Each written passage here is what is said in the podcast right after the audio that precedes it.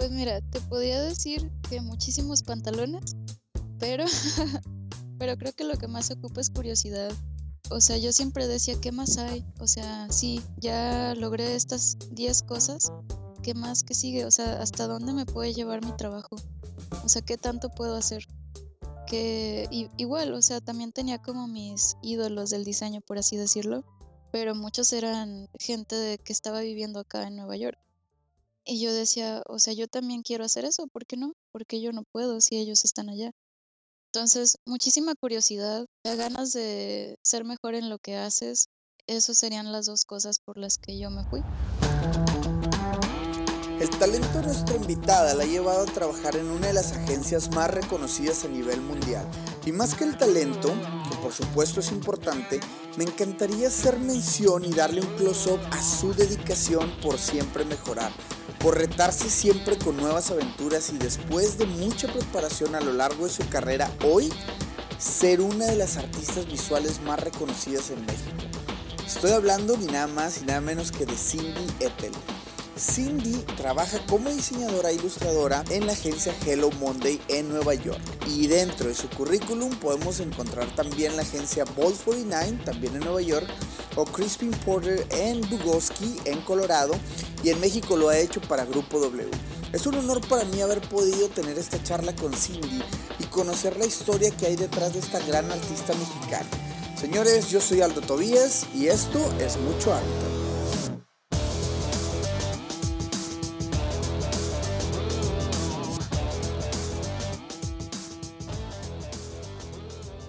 Bienvenidos a un episodio más de Mucho Hábitat y estamos en esta ocasión eh, con...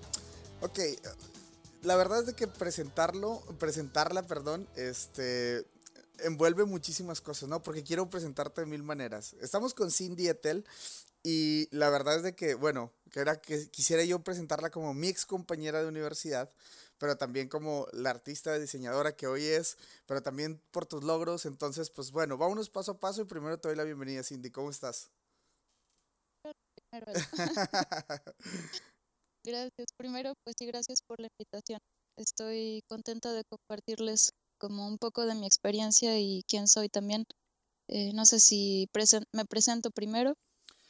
Eh, sí, eh, sí, Digo, si por ahí nos puedes decir, este, por ejemplo, ¿no? ¿quién es Cindy Etel y qué haces en este momento? Ajá, pues sí. Eh, originalmente estudié diseño gráfico, pero actualmente lo que hago es más, está más orientado a ilustración y tipografía y diseño interactivo. Ahorita estoy viviendo en Nueva York, llevo dos años, oficialmente dos años viviendo acá. Los cumplí el mes pasado y estoy trabajando en un estudio que se llama Hello Monday, está en Manhattan y tienen, tienen tres oficinas, dos en Dinamarca y una aquí en Nueva York, que es donde estoy yo. Entonces, eso es, ese es mi estatus actual. Perfecto. Y déjame decirte, Cindy, que este es un episodio muy solicitado, ya que, pues bueno, como Cindy lo comenta, eh, estudió artes visuales, o bueno, diseño gráfico, pues, en la Facultad de Artes Visuales de la Universidad Autónoma de Nuevo León, que yo también soy de ahí, ahí es donde nos conocemos. Pero a mí me tocó regresar a la universidad y cuando he puesto, eh, por ejemplo, ahí la de la plática y este tema del podcast, ¿no? Decir desde que cómo es ejercer en el extranjero, la verdad es de que te pedían mucho los alumnos. Eres la verdad así de que el, el top de mucha gente. Sí, te lo juro, te lo juro que sí. Yo creo que no te lo había comentado tanto por los mensajes cuando nos estábamos poniendo de acuerdo. Pero es increíble, este, después de, de, terminar llevar la plática, es como que sí, Aldo, chido tu cotorreo, pero este, queremos a Cindy, entrevista a Cindy, así. Entonces, la verdad me llena bastante así como de, de, de, que va a ser un excelente episodio porque la gente lo estaba pidiendo y la verdad yo sé que... Eh, pues vamos a, tocar varios temas por ahí. Entonces, pues bueno, Cindy, gracias aquí por, por, aceptar la invitación y este, y pues vámonos arrancando. Me gustaría empezar con algo de, de tu historia, ¿no? Meterle el rewind al cassette y irnos a, a, esos días cuando, cuando estabas por ahí en la Facultad de Artes. ¿Qué onda? ¿Cómo, cómo eran esos días? ¿Cómo comienza tu historia en esto que, que hoy haces? Pues ok, va. Pero incluso me puedo ir todavía más antes en por qué ¿por qué decidí estudiar diseño? Ok, perfecto, vámonos. Va, porque fíjate, yo siempre fui como una niña muy seria, súper callada. Entonces, mis papás lo que hicieron fue enseñarme a dibujar. O sea, mi papá me dijo, no, está bien si, si no quieres hablar. O sea, pero te tienes que expresar de cierta forma. Entonces él fue el que me enseñó a dibujar porque él tenía un estudio de serigrafía y le gusta la fotografía. Entonces fue por él que me enseñó cómo expresarme a través del dibujo. Y sí, no hablaba para nada. Pero entonces fue por eso. Y sí, o sea, la verdad es que el dibujo es, es algo que ha estado siempre presente. Y al momento de elegir una carrera, también fue mi papá el que me ayudó a elegir. Y vimos escuelas, universidades, y yo ni siquiera tenía idea de que era ser un diseñador gráfico, o sea, yo lo único que hacía era dibujar en clase. Y decía, bueno, pues tiene que ser algo donde dibujar sea parte importante y fue ahí el punto de partida, ¿no? Y entonces estaba la Universidad Metropolitana, estaba la Facultad de Artes Visuales, estaba el CEDIM y no me acuerdo si la UDEM en ese tiempo. El TEC no tenía carrera de diseño. Entonces vimos todas las opciones y a mí la verdad es que me gustó bastante la facultad en sí, o sea, el, campus, el edificio y todo. Y pues obviamente mis papás no podían pagar algo como el CEDIM. Entonces, pues sí, la Facultad de Artes Visuales fue la que cayó así dentro de todos los requisitos, ¿no? Entre presupuesto, edificio, alumnos, todo. Yo llegué este, a visitar nada más para ver cómo era y todos así vestidos súper raros. Y dije, sí, yo de aquí soy. ¿Cómo? Esas cosas no pasaban. no, claro. Y este, entonces vimos el plan de estudios y en ese entonces, no sé cómo es ahorita, pero tenían tres carreras. Artes visuales, que es como más por el rumbo de ser artista, lenguajes audiovisuales y diseño gráfico. Entonces yo comparaba las tres y dije, no, pues o sea, artista, artista realmente no quiero, porque sí me gusta como tener, como que alguien me pida las cosas y cumplir como ciertas necesidades. O sea, a mí me pedían mucho en la prepa y en la secundaria, no, pues este, hazme el dibujo de tal cosa o hazme la invitación para mis 15 años o cosas así. Y era, y a mí me gustaba mucho eso, o sea, como complacer necesidades. Y dije, pues no me gusta hacer video, no quisiera ser artista tal cual y entonces diseño gráfico fue la que, la que quedó mejor. Y de hecho presenté el examen de admisión y no pasé la primera vez. Estuve seis meses, o sea, solamente dibujando y haciendo mis cosas, esperando a la siguiente oportunidad. Oye, y me gustaría hacer un paréntesis aquí porque cuánta gente no se, se desilusiona cuando vive ese proceso, ¿no? El, el, hecho de presentar por una facultad, sobre todo en la universidad eh, eh, Autónoma de Nuevo León, que pues presentas y luego no quedas y es como que... y, y, muchos desisten por esa carrera, se meten a estudiar algo por mientras, que digo, no, no sé cuál sea tu caso, ahorita te lo voy a preguntar, pero eh, termina siendo por... por si era, o sea, ¿era realmente tu pasión que esperaste seis meses y luego volviste a presentar? Sí, pues es que la verdad yo soy súper necia. Entonces cuando algo me gusta, si ya digo es por ahí, entonces yo lo que hice fue esperar y simplemente, o sea, dibujaba, tomaba cursos mi papá decía, no, pues ya métete a la Universidad Metropolitana. Pero yo dije, no, yo me espero. Y me esperé, me esperé a la siguiente oportunidad. Ya.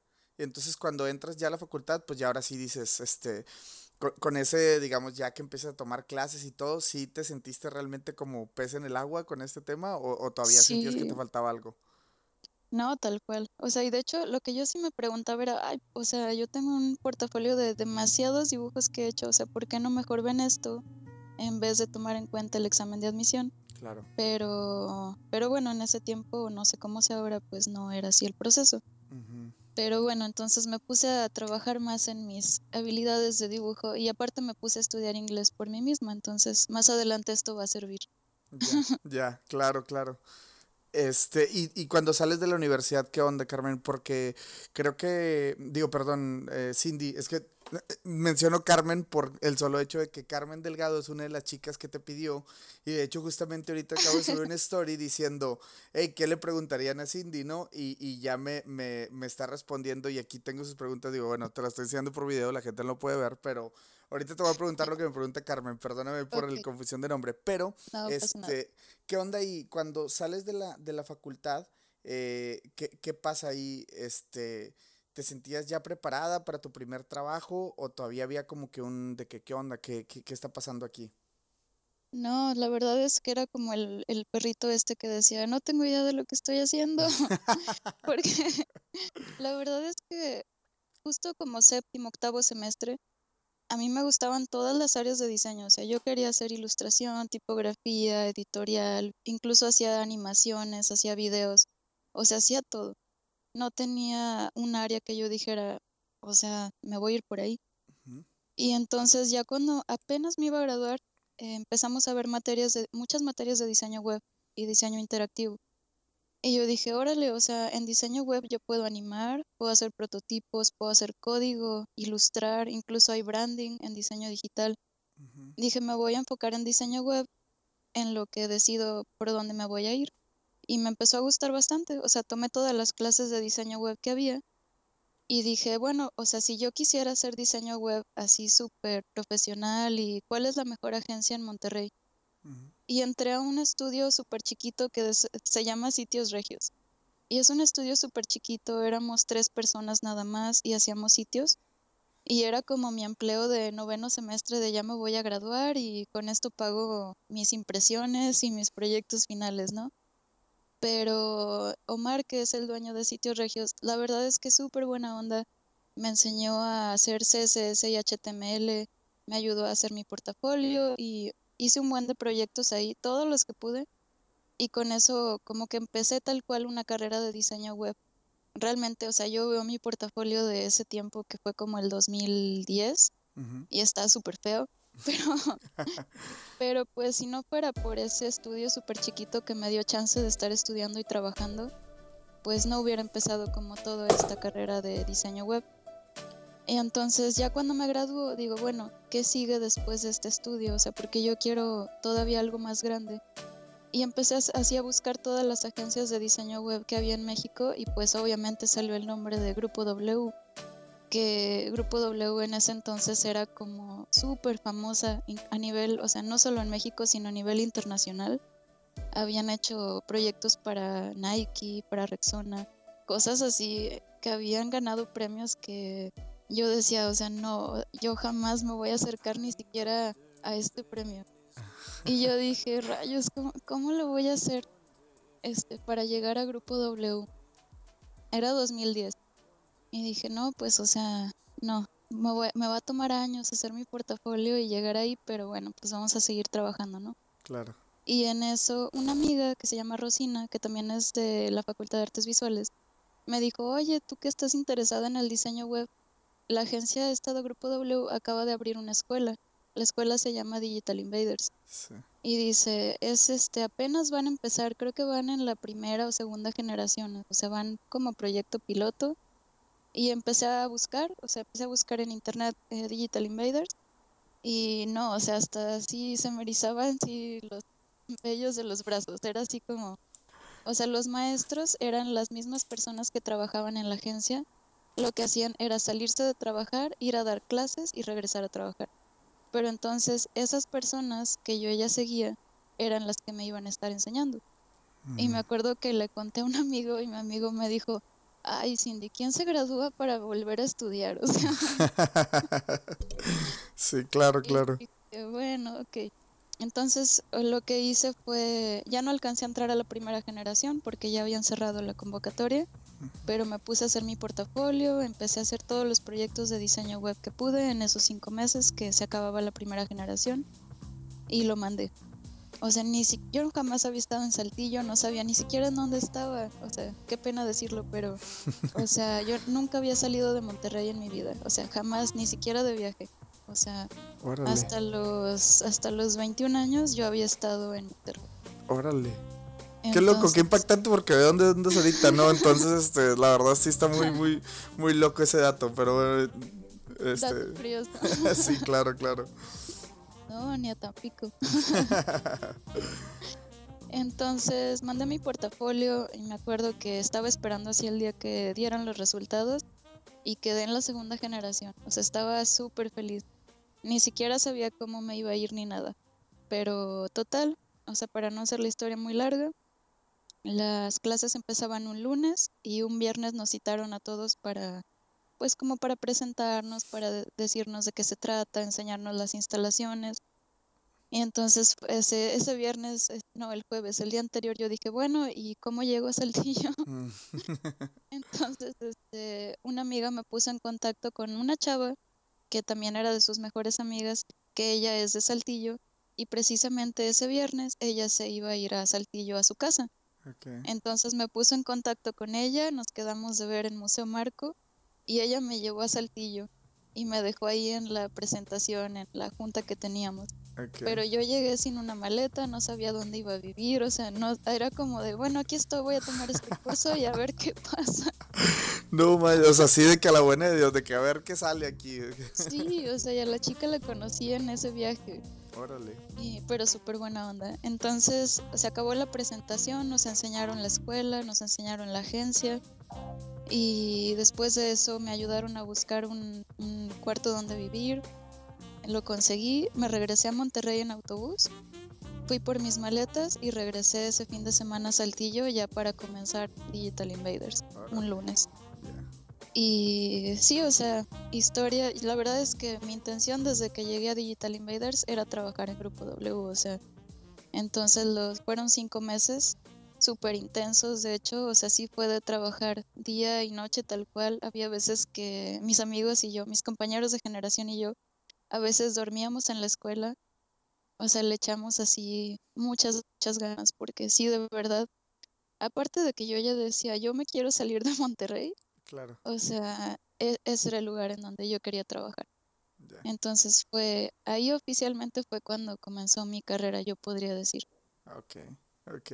Y ese día, bueno, ese es tu primer, como, eh, la primera vez que sales de Monterrey, el primer trabajo, como tal, bueno, aparte de lo de sitios, región, ¿no? Pero ese sería prácticamente como tu primer, como dices, e, era nueva, estabas, estabas apenas empezando, como dices, esta carrera.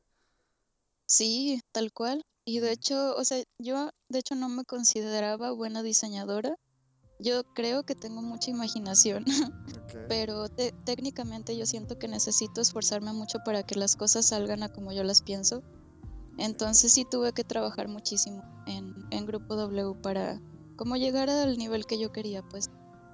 Y hubo muchas personas, en especial este Miguel Calderón, que es el dueño de Grupo W, que él también fue como mi director de arte, maestro, o sea, y me traía, pero en friega, o sea. y muchas veces me enojaba y lloraba y decía, es que ¿por qué me cambian las cosas? ¿Por qué, no puedo llegar al nivel que yo quiero? Y siempre me enojaba con él y luego era, no, pero tiene razón, o sea, lo volví a hacer y quedó mejor. Entonces me, me, corrigió veces infinitas, o sea, él me enseñó muchísimo. Miguel Me imagino que son de esos trabajos y, que vas, digamos, como aprendiendo cosas, pero día a día tú pareces, tú sientes que estás en el mismo lugar, pero cuando volteas de que a un año y has mejorado un montón, ¿no? O sea, el día a día y las correcciones y todo, como que vives en una capsulita, en una burbuja, pero te digo, volteas y dices, órale, he mejorado un, buen, ¿no? desde la última vez que, que, que como que le pusiste atención a tu trabajo. Sí, claro, volteas y ves la casa en llamas, ¿no? claro, claro. Oye, Cindy, ¿cuánto tiempo duraste en Grupo W? Ok, ahí va la segunda parte de esta historia. Ah, va, va, perdóname, perdóname. Pero llevaba dos años en Grupo W y, ¿sabes? De hecho, otra cosa padre de ahí es que todas las personas que trabajan ahí son súper talentosas. Entonces, cualquier proyecto en el que estuvieras, había súper buenos ilustradores, creo que sigue habiendo, súper buenos ilustradores, productores, gente que escribe todos eran así súper inspiración. Y otra cosa que te, o sea, que al menos te inspiraban era que México y las cosas y los proyectos y marcas que tenías en ese momento no era así como lo que más podías alcanzar, o sea, siempre Miguel me decía, no, pues es que, o sea, los premios que tenemos, que eran premios de Nueva York, premios de, de UK, o sea, de todos lados, decía, son cosas que tú puedes alcanzar, o sea, no, no pasa nada. Y entonces se me, se me metió en la cabeza de, bueno, pues vamos a ver qué tan, qué tan lejos llego, ¿no? Y en ese tiempo me gustaba mucho también la parte creativa, o sea, el conceptualizar. Y había una agencia que a mí me gustaba bastante que se llama Crispin Porter en Boguski. Ellos tienen oficinas en Colorado, en Los Ángeles, Miami. Tienen bastantes en Estados Unidos. Y la verdad es que pues seguía bastante su trabajo de publicidad. Y yo dije, mm, pues vamos a ver qué pasa si envío mi portafolio a esa agencia, ¿no? Ni siquiera como trabajo, ¿no? O sea, era como prácticas profesionales. Y mandé mi portafolio y un amigo, de hecho, trabajaba ahí, un amigo que antes trabajó en Grupo W. Y le dijeron, oye, pues esta chava trae buen portafolio, ¿tú qué opinas? Y ya, con que él dijera, ah, sí, está padre. ya me llegó la oferta para hacer prácticas. Entonces dije, ok, pues me voy a Colorado en Estados Unidos. Súper random, o sea, no es un lugar así que la gente se vaya. Usualmente elige San Francisco, Nueva York. Claro. Pero no Colorado. pero dije, bueno, pues va, o sea, vamos ese a fue ver. tu primer, o sea, esa fue, esa fue la, la, perdóname, esa fue la, la primera vez que, me salí de México. Que saliste de México ya como, como o con trabajo. Ok. Y bueno, aquí es justamente donde, donde empiezo, perdóname, te, te, estoy interrumpiendo la historia. No, está bien. Pero es donde le quiero meter como que el sonidito de que chan, chan, chan, ¿qué va a pasar? O cómo estuvo esa onda.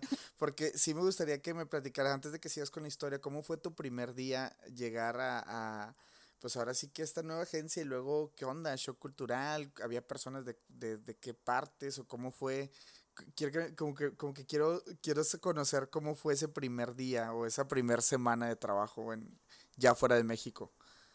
No, pues estuvo, de entrada era invierno, fue febrero y en Colorado está nevando bastante. O sea, mi primera impresión fue desde el avión ver desde arriba la nieve. Ya. Eh, tú sabes que en Monterrey jamás nieva. Sí, sí, sí, sí, Ver por completo todo blanco, todo súper blanco. Y al siguiente, de hecho, era, ese día era un sábado y empezaba un lunes, ¿no?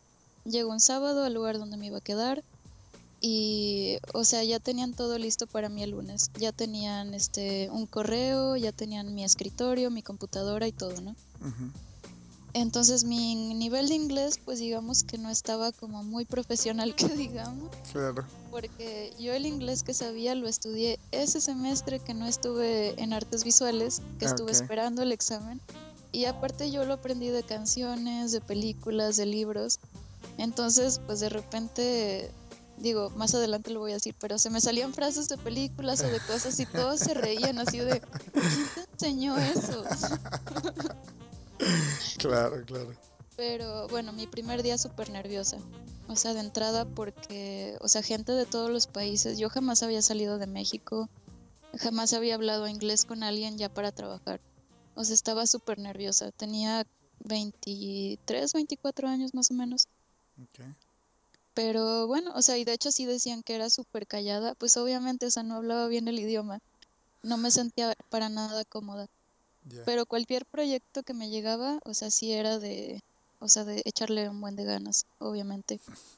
Y algo que pasó, de hecho, y fue en el primer día, es que te asignan a como un director de arte.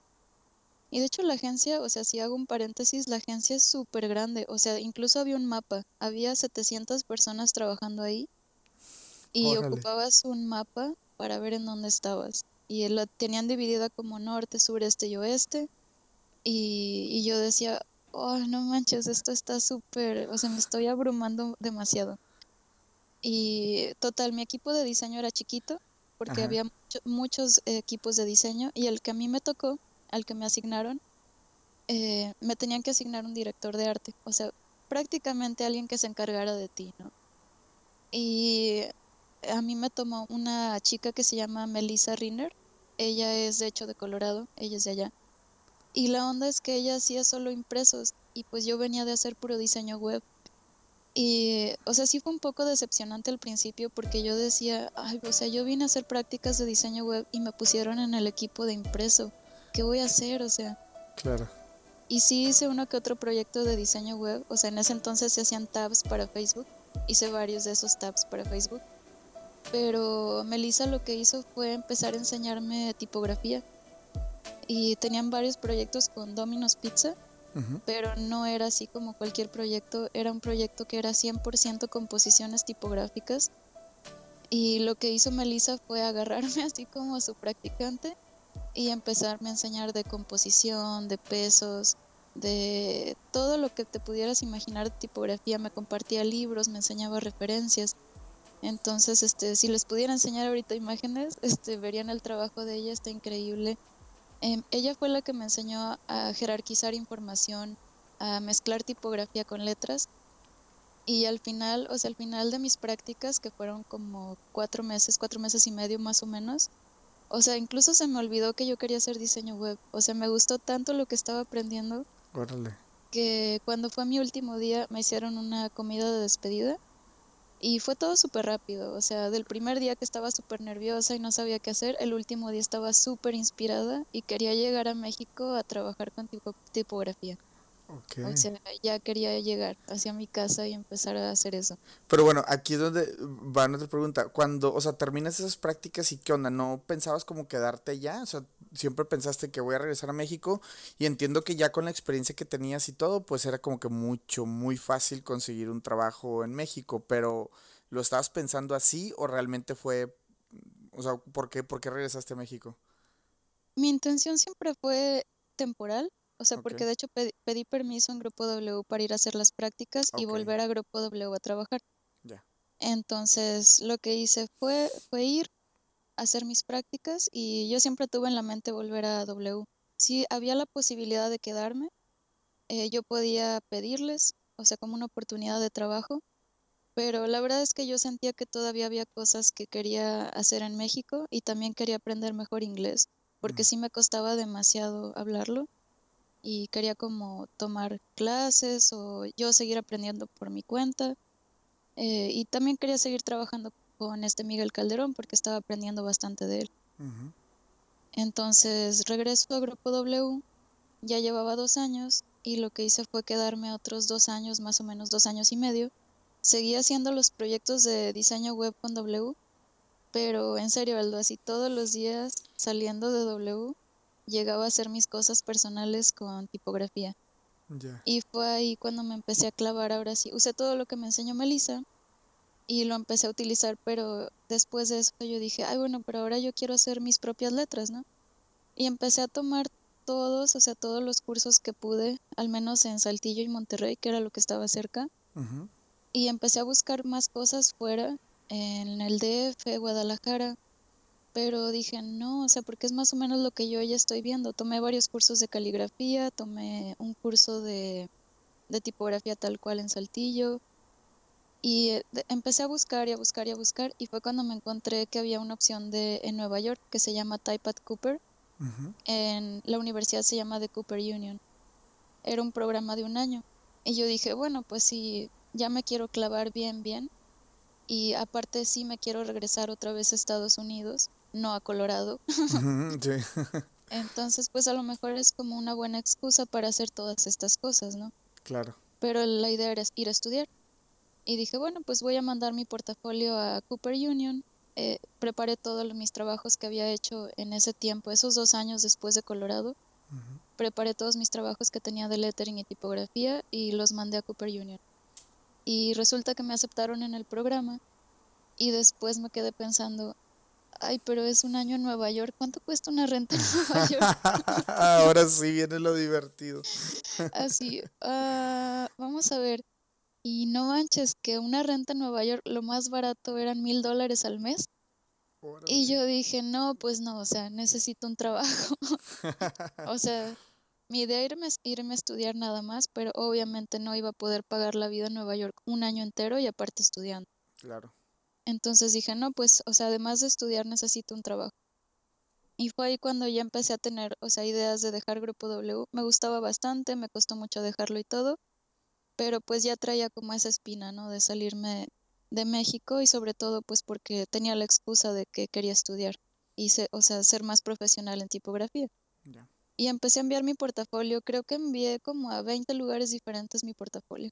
O sea, y dije, a ver cuál cae, porque ya el curso empezaba en cuatro meses y yo necesitaba un trabajo, tal cual. Y tomando en cuenta los procesos de visa y todo eso, que ya había pasado por eso para irme a Colorado, pero era una visa de estudiante, claro. que también fue un completo desastre. Pero a lo mejor eso lo dejamos en que simplemente fue un completo desastre. y, pero lo logré, porque lo hice yo sola. Ok, ya. Y dije, bueno, pues considerando el desastre de Colorado, van a ser mínimo dos meses para tener una visa. Ya.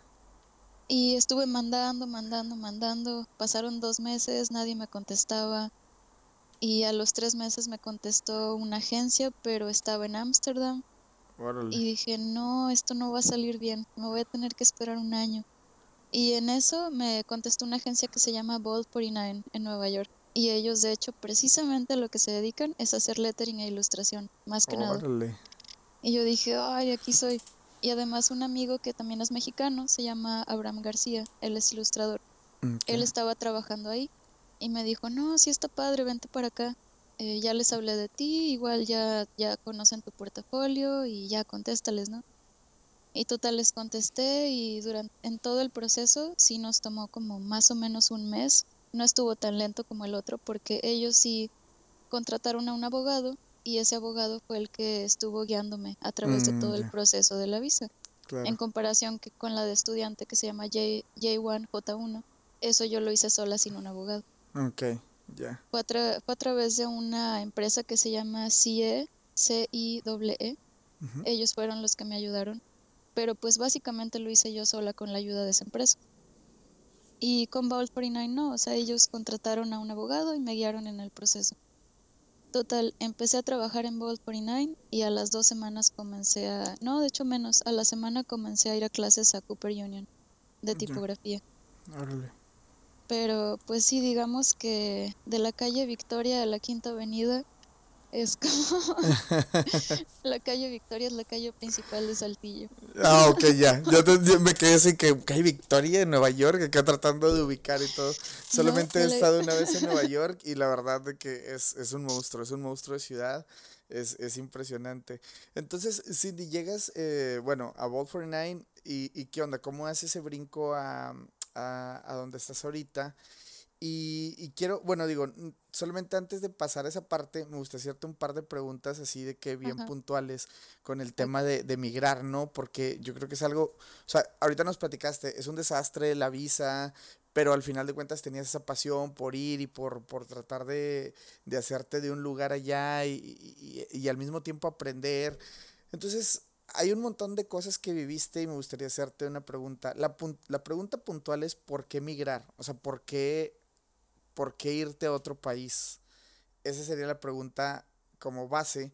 Y después me voy a otra pregunta que es, ¿qué tiene que tener alguien para poder, para poder lograrlo? O sea, a lo que voy es como que, tiene, que, tiene que, tienes que traer en la mochila, pues, para, para poder hacer una vida fuera de tu país. Y, eh, y, hablo desde el punto de vista, o sea, tú como mujer y tú como la primera vez que estabas, o sea, eh, en una ciudad como Nueva York y tú como ilustra bueno, diseñadora, ilustradora, lo que estabas haciendo de lettering, o sea, ¿qué onda? ¿Qué se tiene que tener? ¿Qué tiene que tener uno en la mochila, pues? pues mira, te podía decir que muchísimos pantalones. Ok. Pero, pero creo que lo que más ocupa es curiosidad. O sea, yo siempre decía, ¿qué más hay? O sea, sí, ya logré estas 10 cosas. ¿Qué más? ¿Qué sigue? O sea, ¿hasta dónde me puede llevar mi trabajo? O sea, ¿qué tanto puedo hacer? Que igual, o sea, también tenía como mis ídolos del diseño, por así decirlo, y mis ídolos de la ilustración, y la mayoría no eran mexicanos, o sea, muchos obviamente sí tengo mis referencias de México, pero muchos eran gente de, que estaba viviendo acá en Nueva York. Y yo decía, o sea, yo también quiero hacer eso, ¿por qué no? O sea, ¿por qué yo no puedo si ellos están allá? Ya. Entonces, o sea, mucho, también a veces yo siento que atrás de mí hay otra Cindy y esa Cindy me empuja y, le vale, o sea, así de que, ah, se las va a arreglar. Entonces la mayoría de las cosas las hago antes de que Cindy del futuro se dé cuenta que las hizo. me encanta, me encanta esa parte. Me aviento simplemente, o sea, sí se requiere mucho valor y sobre todo ya cuando llegué acá era, ok, ¿qué tan lejos puedo llegar? Pero tales cosas son muy difíciles, ¿no? Que podemos hablar de eso más adelante. Entonces, muchísima curiosidad, o sea, ganas de ser mejor en lo que haces. Esas serían las dos cosas por las que yo me fui. ¿Qué tal amigos? En menos de un minuto regresamos con la historia.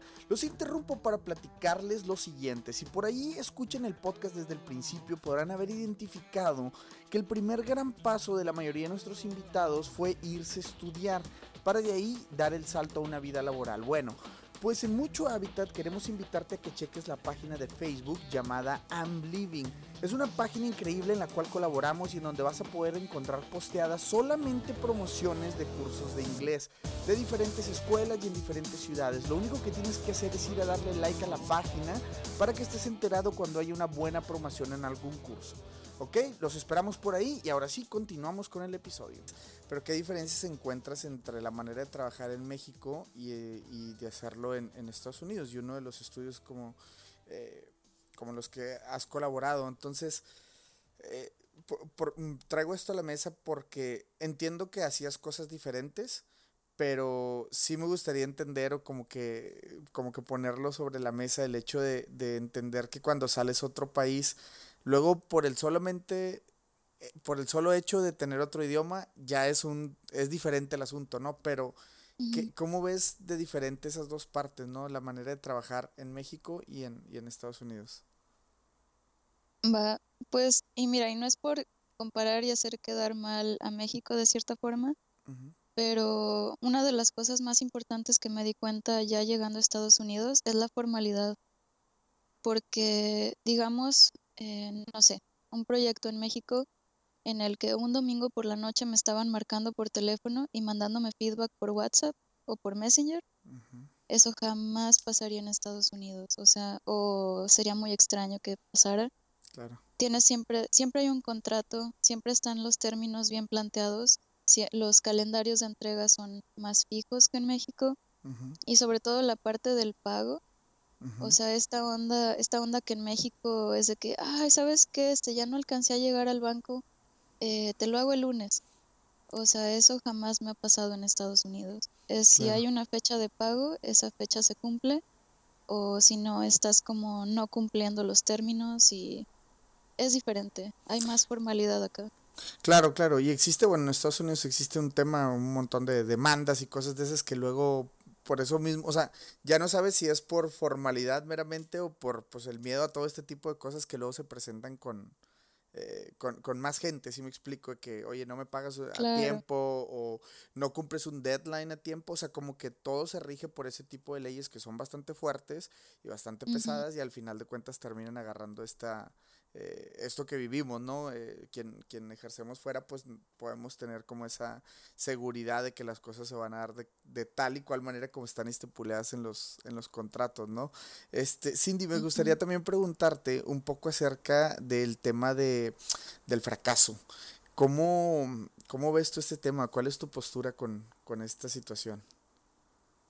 Pero el fracaso en cuanto a envío un portafolio y no me contestan, o llego y me despiden, o Pues ah, digo, no, no, me gustaría plantear una situación como tal, pero por ejemplo, el fracaso, por ejemplo, en el mundo creativo o en el mundo, digamos, cuando migras y el fracaso en general, como como digamos un todo, ¿no? Como eso que platicas justamente, puede ser desde, oye, te, rebotan demasiadas las propuestas o yo qué sé, ¿no? Este, eh, por ahí, como dices, aplicaste a muchos, a muchos estudios y a la mejor no, no te terminaron por hablar de ninguno, entonces, ¿cómo lidiar con estas pequeñas cosas que le llamamos fracaso, pero a lo mejor tu postura es diferente, a lo mejor tú dices, no, pues yo soy súper relajada, no, no sé, o sea, por eso quería conocer como tu postura.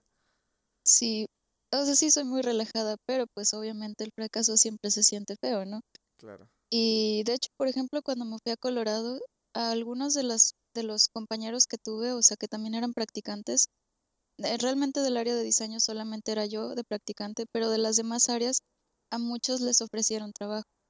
Y a mí me dijeron, pues puedes pedir la oportunidad, pero en realidad a mí no, no me ofrecieron. Mm, y entonces yo me sentí súper triste y dije, ay, o sea, incluso solo por, por ego, ¿no? Así de, o sea, a mí me hubiera gustado que me dijeran, no, Cindy, quédate, eh, queremos que trabajes con nosotros. No me gustaba la idea de quedarme en Colorado, pero sí decía, sí lo veía como un fracaso, o sea, el hecho de que a lo mejor no me vieron indispensable o pensaba este tipo de cosas no era tan buena. Y entonces dije, o sea, la forma de pensar que tuve es, bueno, no pasa nada, a lo mejor todavía no estoy lista, o sea, me falta pulir ciertas cosas y lo que hice fue pedir feedback. O sea, le pedí a las personas con las que trabajé que me dieran su opinión. Y me dijeron varias cosas y muchos puntos, o sea, la verdad es que sí fueron muy puntuales. eh, mejorar mi comunicación, obviamente el idioma, eh, influía bastante. Eh, también este, ser más propositiva, o sea, no solo hacer lo que me dicen, como tener más, sí, ser más propositiva tal cual.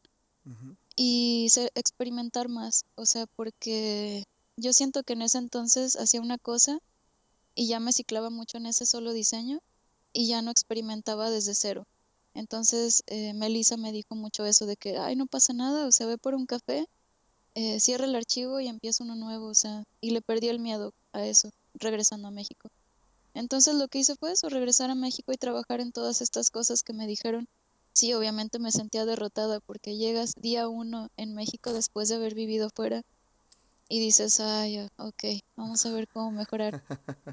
Pero no, o sea, me concentré en eso, o sea, en trabajar las cosas que me faltaba pulir.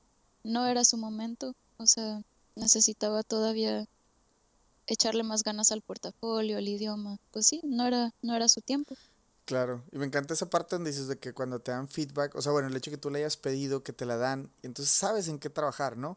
Muchas veces yo creo que nos quedamos en ese tema de no pedir ese feedback, esa, retroalimentación de cómo eres como, como diseñador, ¿no? Porque, pues no sé, o sea, no, solemos hacerlo, ¿no? O bueno, al menos creo que no, se, no tenemos esa costumbre, pero te ayuda increíblemente cuando alguien puede darte una opinión, o sea, meramente constructiva.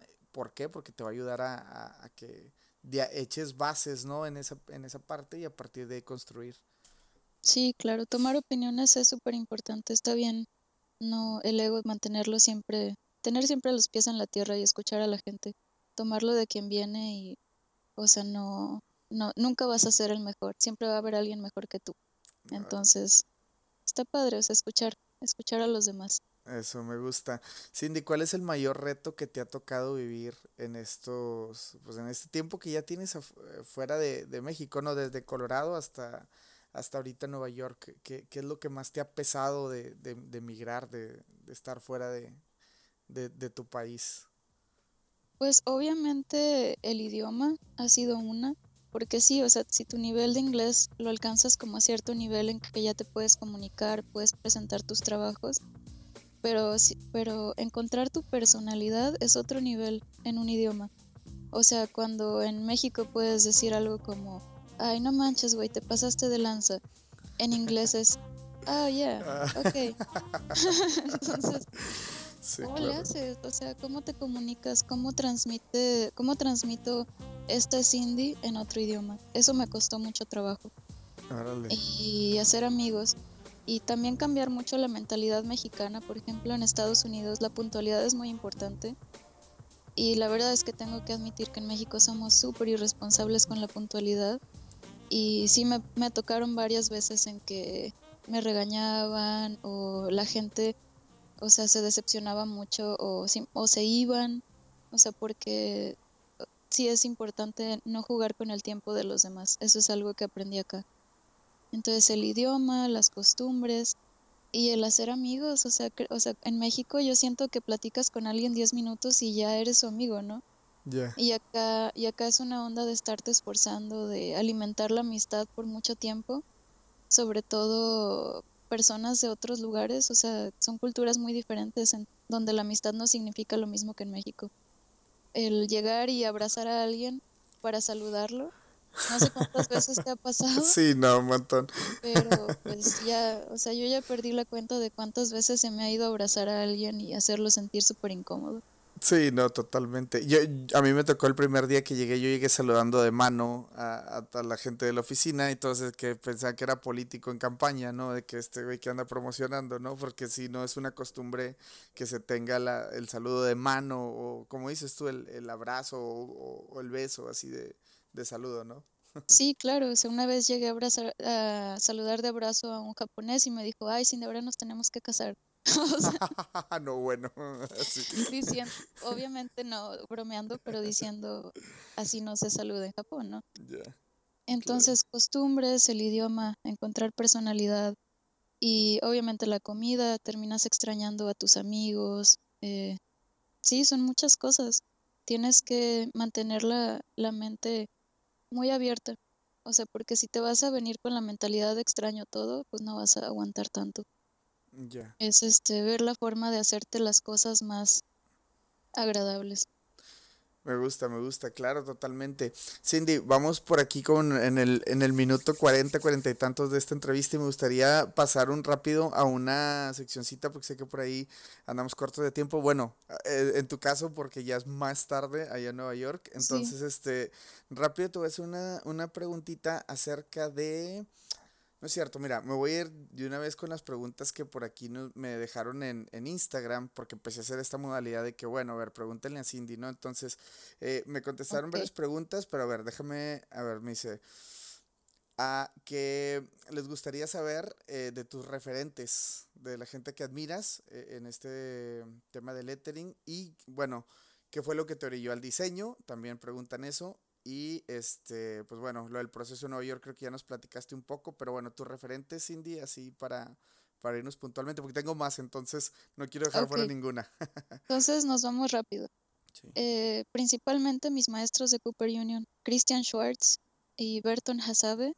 en general hay una fundidora que se llama Commercial Type aquí en Nueva York y que fueron mis maestros, Miguel Reyes, que es mexicano y que trabaja para Commercial Type toda la gente de ahí es súper referente para mí en tipografía, no en cuanto a técnica, también en cuanto a toda la historia que saben. O sea, el hecho de que te puedan decir, identificar una tipografía por año, por fundidora, por quién la imprimió el libro, eso está, está increíble. Eh, Ken Barber, en cuanto a lettering, creo que si están pensando en tomar un taller de lettering y tienen la posibilidad tanto económica como de tiempo, definitivamente tomen un taller de Ken Barber. Es mi ídolo así de lettering tal cual. Y otros que puedo mencionar, Alex Trochut, eh, Jessica Hitch y un buen amigo Ricardo González. Y en general el trabajo de muchísimos amigos que se dedican a lo mismo que yo. Perfecto, perfecto. Cindy, otra preguntita por acá. Eh, nos dicen además de que, eh, que quieren saber cuánto te tardas en tus procesos y cómo buscas inspiración. Digo, me imagino que depende del trabajo, ¿no? Pero eh, por eso aquí nos dejan esa pregunta.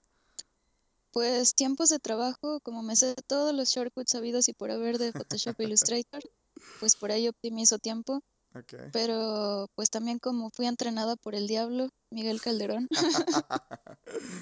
y por Vault 49 en donde tenías un día para hacer 30 letterings, eh, la verdad es que he aprendido a optimizar bastante tiempo de trabajo.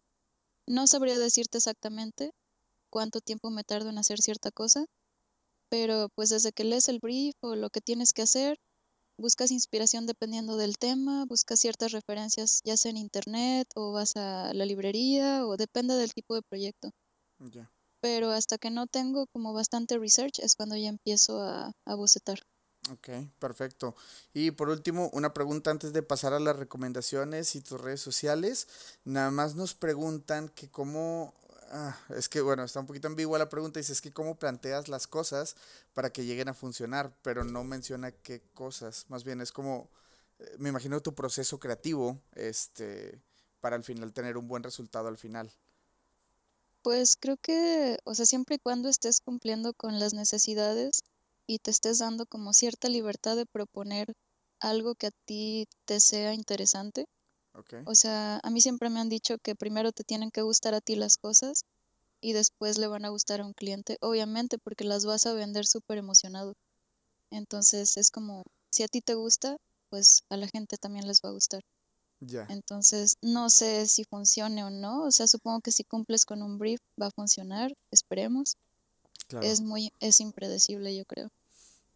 Ok. Eh, oye, y antes de que se acabe, un último paréntesis, porque no les he dicho cómo llegué a Hello Monday. Oh, sí, cierto, discúlpame, sí, cierto, nos quedamos ahí en esa historia. Pero así súper rápido.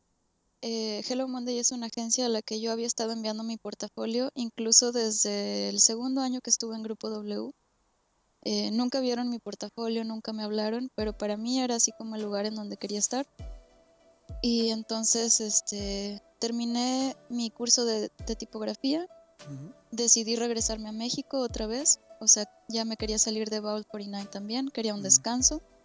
Entonces regreso a México y tocó la super coincidencia de que apenas regresando, a las tres semanas, un amigo que se llama Mario, él trabaja también en Hello Monday, es mexicano, él trabaja desde la oficina de Dinamarca. Él les, les recomendó mi portafolio y les dijo, oye, esta chica ha estado enviando su trabajo ya por varios años y es buena. Y aparte, y le, y le preguntaron a Mario, oye, pero ¿y es buena onda? Y él les dijo, no, pues sí. Entonces, ya con toda esa referencia, me escriben, tenemos la entrevista. Casualmente yo estaba freelanceando para Vault 49 aquí en Nueva York. Les dije, no, pues me puedo dar la vuelta para una entrevista. Me dijeron que sí. Eh, Súper nerviosa, obviamente. y llego y sí me, se me ocurrió preguntarles así de, oigan, o sea, ¿por qué nunca habían visto mi trabajo? Y por qué incluso si sí lo vieron, ¿por qué no se acordaban? ¿Por qué nunca me hablaron? Y, o sea, nada más como por curiosidad, o sea. Ajá, ajá. ¿Y, me dijeron? y la verdad es que es una de las razones por las que estoy súper contenta aquí. Me dijeron, este, no, pues la verdad es que sí vimos tu portafolio, sí nos acordamos y sí nos gustó bastante, pero nos interesaba mucho la parte de tu personalidad. O sea, porque puedes ser diseñadora regular o muy mala.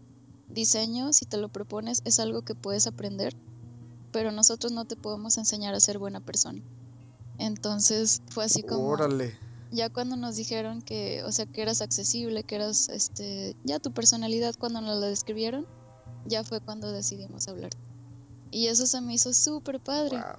Porque, o sea, sí, ¿qué caso tiene trabajar con la persona que tiene el mejor portafolio del mundo si no te puedes sentar a tomarte una cerveza con él, ¿sabes? Por supuesto, claro. Entonces, eso, eso era algo que les quería compartir y que está padre. O sea, mantener siempre como be nice, ¿no? claro. Súper trillado, pero work hard and be nice. Be nice es súper importante. Ok, oye, bueno, Cindy, yo tengo una pregunta porque, por ejemplo, es esto que, eh, que, comentas de que, bueno, le hablaron de ti y me has comentado a través del episodio de que, ah, bueno, es que conocí a alguien que les platicó de mí, ¿no? Tanto en esta agencia en Colorado, tanto, o sea, e, en las diferentes agencias, ahora con Mario. ¿Cómo, cómo te hiciste todos esos amigos? O sea, me imagino, bueno, o sea, más bien, no, no lo quiero contestar, me quiero que tú me lo contestes. ¿Cómo te vas haciendo de toda esa gente en todos esos lugares del mundo, en todas esas agencias tan cool? ¿Cómo, le haces? Pues ahí está el chiste de Be Nice, invitarle una cerveza a alguien. Eso, ya saben, entonces invítenle una cerveza a Cindy para que, para que la conozcan. Un, café, si no toman. Pero Mario, Mario, por ejemplo, fue compañero de Digital Invaders. Y Bruno, que fue el que me recomendó en Colorado, él fue mi director de arte en Grupo W. Y sí, pues mantener como una buena actitud en general con la gente, invitarle un café a alguien, una cerveza de repente, y pedir opinión, pedir consejo, creo que hace una súper diferencia, porque entonces la gente te percibe como una persona accesible o que está trabajando mucho y que aparte recibe feedback, que aparte es amigable. O sea, tanto trabajar mucho como tu personalidad son importantes.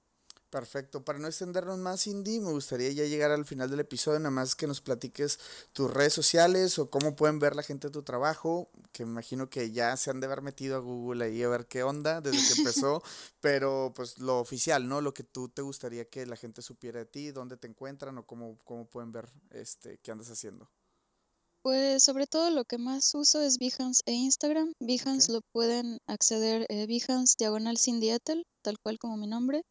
Y en Instagram es Instagram eh, diagonal cindy.etel. Porque alguien, alguien tomó mi nombre y le tuve que poner un punto en medio. ok, ya.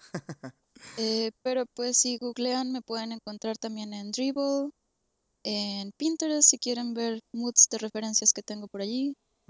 Y Facebook si me quieren agregar a Facebook también. Es Cindy Etel tal cual. Perfecto. Cindy, te agradezco mucho que te hayas tomado el tiempo. Sé que nos pasamos un poquito y lo cual te voy a agradecer un montón y estoy seguro que la gente que escucha el episodio también te lo va a agradecer. Este, muchas, muchas gracias y felicitarte por lo que has hecho en tu carrera tan exitosa. Te he visto en un montón de, haciendo un montón de cosas, cursos en línea, este, tu trabajo, las conferencias que han dado y la verdad neta me siento bien orgulloso de poder haber compartido un aula contigo, ¿no? Este, y, y la neta, la neta es una de las cosas muy chidas, Cindy, la verdad. Larga vida, Cindy, larga vida. este, no, gracias a ti. Y a ver cuándo nos vamos a por una cerveza. Claro que sí, ya está. Pronto que estemos ahí en Nueva York o cuando vengas a Vancouver, aquí tienen las puertas abiertas. Y en México, en Monterrey, estoy seguro que tienes a, a, a un montón de fans, ¿no? Por allá de qué lado también. Saludos a Carmen, que por ahí nos estuvo pidiendo este episodio, que la verdad aquí está. Este, pues bueno, Carmen, espero que lo hayas disfrutado. Y gracias de nuevo, Cindy, por, por tu tiempo. Nos vemos en la próxima. Gracias a ti. Hay que invitar la carne asada. Ah, sí. que se arme, que se arme. Que se arme. Sale, gracias, Aldo.